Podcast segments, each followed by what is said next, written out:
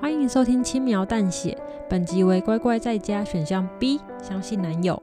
播放本集代表你选择了相信我，我会让我们能够永远在一起的，你什么都不用担心了。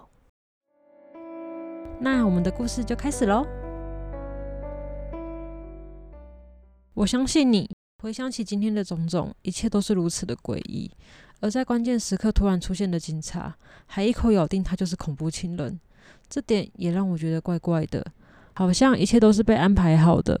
很多电影不是都这样演吗？看起来越安全的人反而越危险，就相信他吧。在我说出口的那一瞬间，警察忽然在我面前凭空消失了。这这是怎么一回事？不要怕，我会保护你的。我们先回家吧，我待会再跟你解释。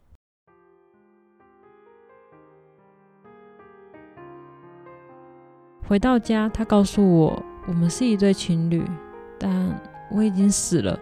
他跟恶魔做了交易，希望我们能永远在一起。恶魔将我们的灵魂放在他创造的世界中，实现了他的愿望。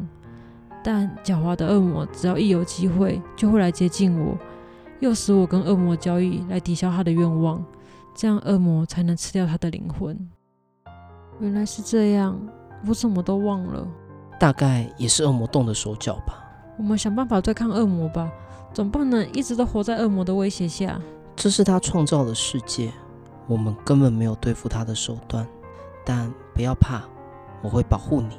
这样是不对的。为什么？这里就是一个虚假的世界，我们不可能永远这样过下去。那你打算怎么做？换我去跟恶魔做交易，让他释放你的灵魂吧。你已经为我付出了这么多，这次换我了。唉，你。怎么又这么说？又，呃，你这是什么意思？他没有回答我的问题，反而露出浅浅的笑容，向我走来。那个表情温柔到让我害怕。宝贝，我真的好喜欢你，我不会再放开你了。想要拆散我们的人，哪怕是你，我也会不计一切。把它排除，永远跟我在一起吧，永远，永远，永远。谁叫你都不懂我的用心良苦？